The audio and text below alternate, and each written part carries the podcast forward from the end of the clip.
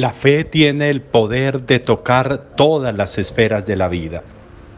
La fe no es solamente para la vida espiritual, para el alma, para el ser, para el espíritu.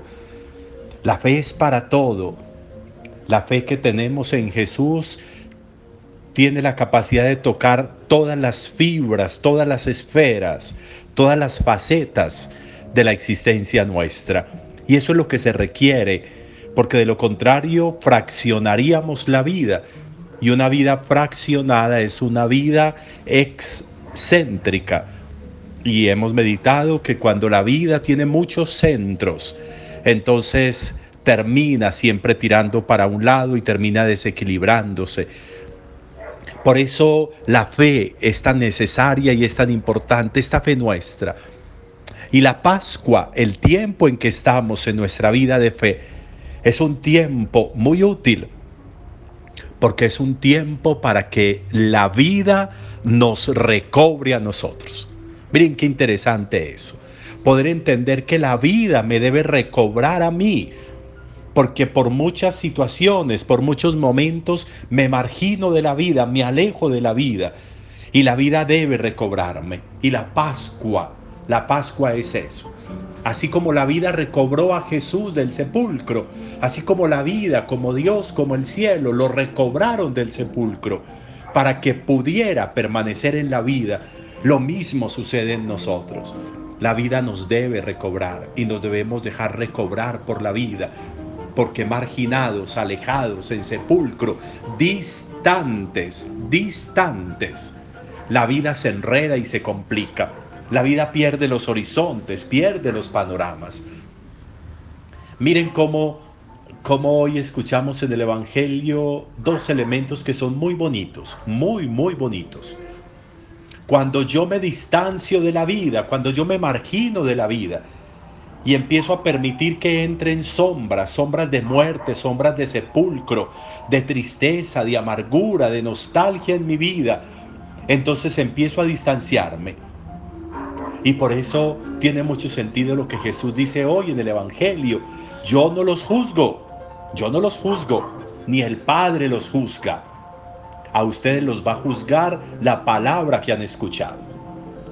Y cuando decimos la palabra que han escuchado, pues hablamos de Él, hablamos de Jesús, hablamos de Dios, hablamos de la palabra de Dios. Pero también tendríamos que hablar de la vida misma en nosotros, de la historia en nosotros, del proceso de vida que hemos tenido cada uno y que solo uno conoce.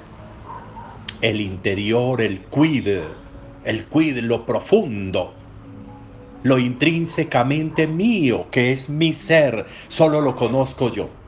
Los anhelos, los anhelos interiores, los deseos interiores, solo los conozco yo. Los pendientes, para mi vida, para mi ser, solo los conozco yo. Los sueños, los ideales que yo me he trazado con mi vida, los conozco yo. Y el juicio personal va a residir sobre eso. Va a residir sobre tantas cosas que he soñado y que por distanciarme de la vida no las he logrado.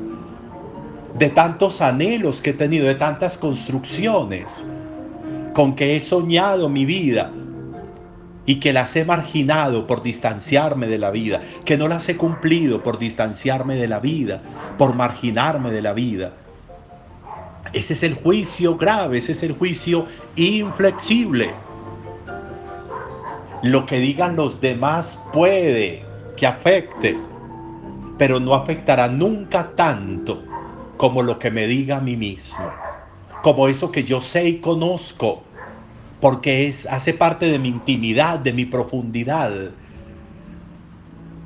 Cuántas cosas bellas que no he logrado y alcanzado porque me he alejado de la vida, porque me he distanciado, porque no he sido capaz de estar cercano a mi corazón sino lejos, porque no he, no he sido capaz de estar cercano a mi pensamiento sino distante, porque me he dejado marginar en la vida por culpas, por, eh, por desaciertos, por equivocaciones. Y he vuelto la vida una equivocación, y he vuelto la vida un fracaso, y he vuelto la vida un error. No, La vida jamás será un error. Puede que haya errores, pero son episódicos. Puede que haya supuestamente fracasos, pero son episódicos. La vida jamás será un fracaso. Por eso, ese es el juicio al que le tengo que tener miedo y temor. Al juicio mío. Y que me lo haré. Ese juicio me lo haré. Y me lo hago permanentemente. Y es ahí donde aparecen las crisis es ahí donde aparecen las supuestas depresiones. Es ahí donde aparece todo eso que va rayando con enfermedades físicas o psicológicas por el desequilibrio generado por la distancia.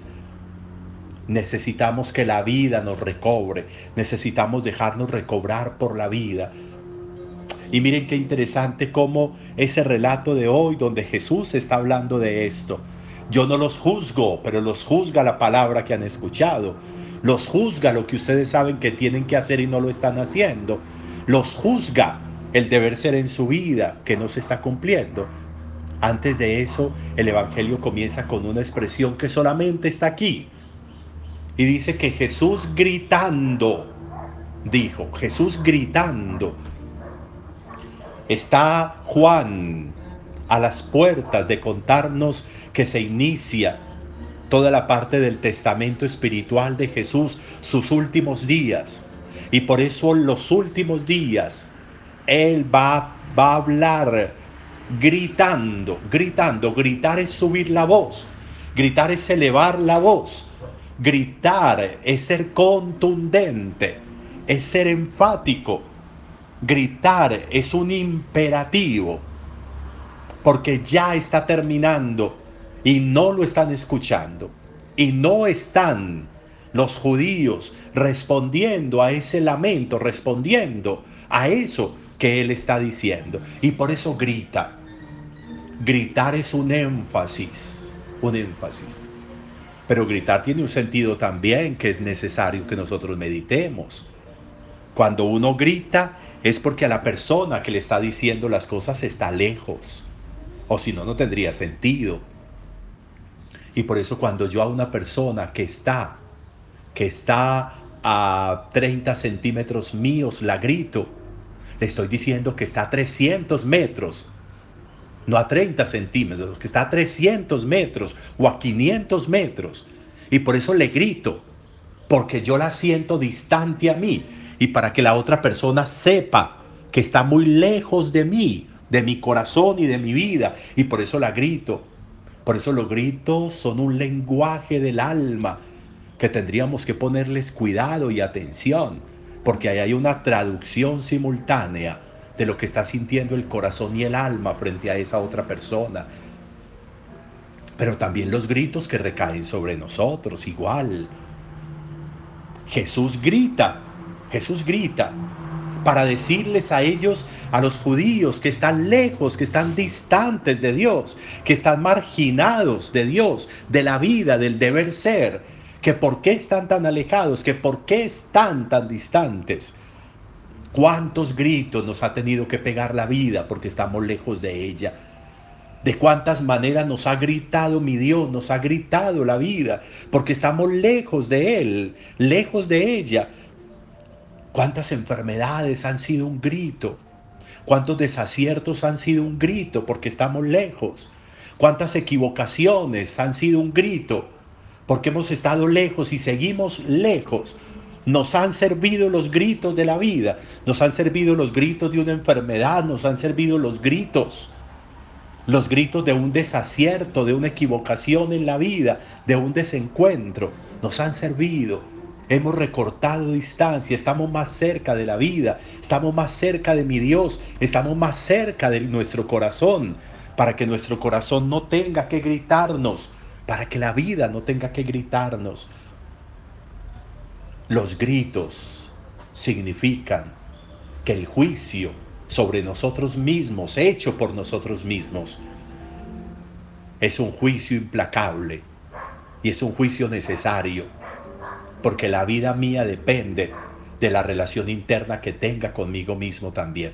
Y esos juicios son un llamado de atención muy grande y los tendremos que hacer si no lo hemos hecho. Esos juicios aparecen de manera permanente y se somatizan en enfermedades físicas y psicológicas.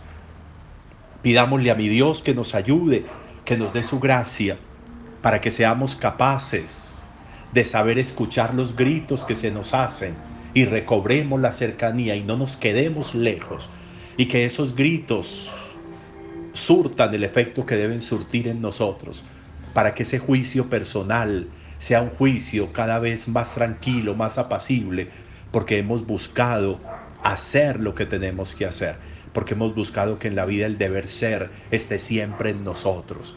Eso es fundamental. Y de nuevo a ese juicio es al que hay que ser cuidadosos, porque el juicio de mi yo es implacable. Aprovechemos pues este día y esta reflexión como siempre. Tengamos todos un muy buen día.